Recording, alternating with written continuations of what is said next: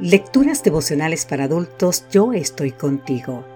Cortesía del Departamento de Comunicaciones de la Iglesia Dentista del Séptimo Día Gascue en Santo Domingo, capital de la República Dominicana.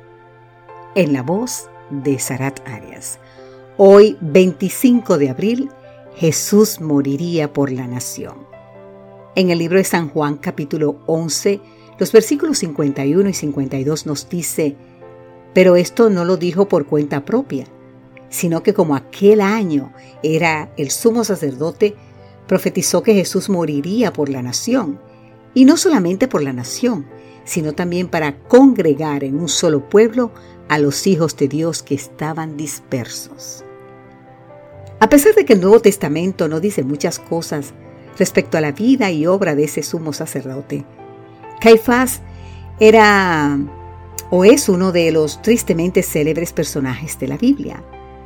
En el patio de reunión de este hombre de autoridad, los principales sacerdotes, los escribas y los ancianos del pueblo se confabularon para prender con engaño a Jesús y matarlo.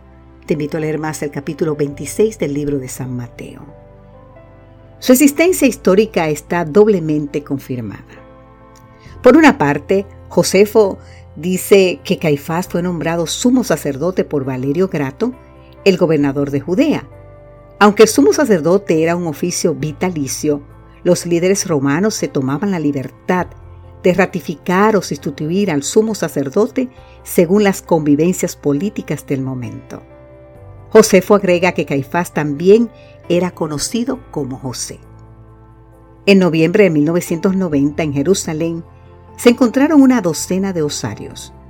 Uno de ellos contenía la inscripción Josefo Bar Quihat, y una gran cantidad de especialistas consideran que este podría ser el osario del Caifás de los Evangelios.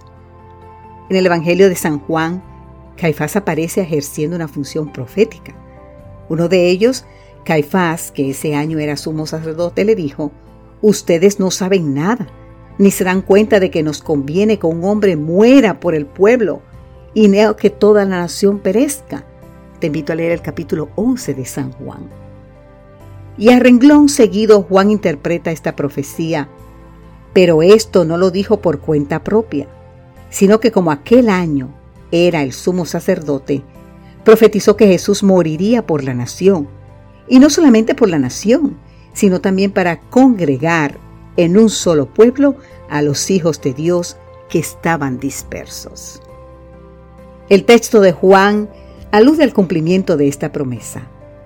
Como reconoce su rebaño al pastor, el día que está en medio de sus ovejas esparcidas, así reconoceré yo a mis ovejas y las libraré de todos los lugares en que fueron esparcidas el día del nublado de la oscuridad puedes leer el libro de Ezequiel capítulo 34.